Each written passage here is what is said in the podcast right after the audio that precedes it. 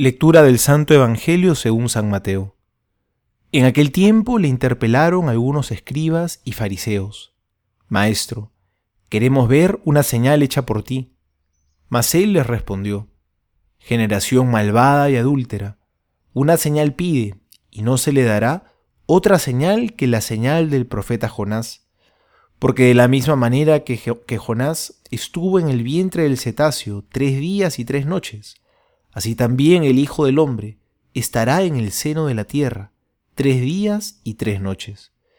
Los ninivitas se levantarán en el juicio con esta generación y la condenarán, porque ellos se convirtieron por la predicación de Jonás, y aquí hay algo más que Jonás.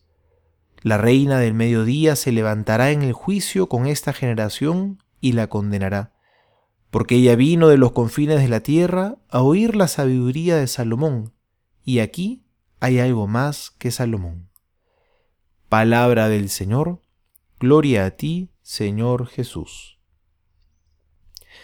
En el Evangelio de hoy, unos fariseos se presentan a Jesús y le piden un signo. Lo hacen como diciendo, si nos das una señal convincente, te creeremos. ¿Cuántas veces la figura de los fariseos nos genera rechazo? Son justamente ejemplo de lo que no debemos hacer. Pero creo que también es ocasión de preguntarnos, ¿no será que esas actitudes nos generan rechazo porque nosotros también nos comportamos así? ¿Cuántas veces nos hemos topado con personas que han pasado por problemas durísimos, pruebas muy difíciles, y sin embargo mantienen una fe en Dios incondicional, realmente fiel?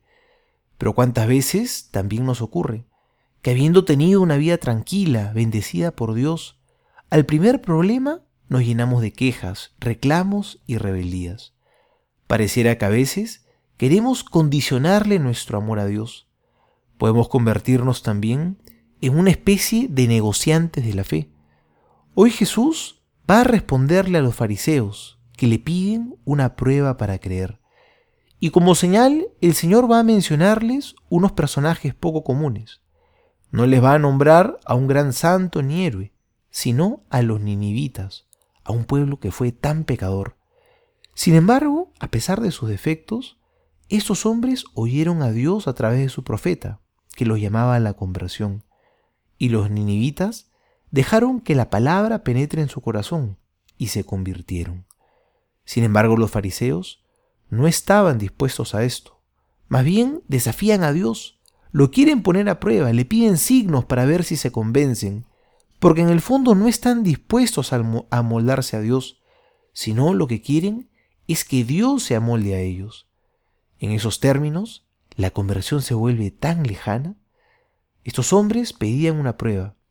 Si estamos hablando de un experimento químico o físico, hay que hacer pruebas de laboratorio para confirmar la veracidad de la teoría.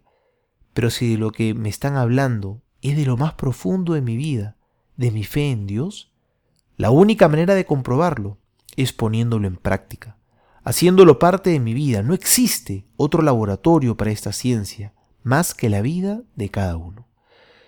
Soy el Padre Juan José Paniagua y les doy a todos mi bendición en el nombre del Padre y del Hijo y del Espíritu Santo. Amén.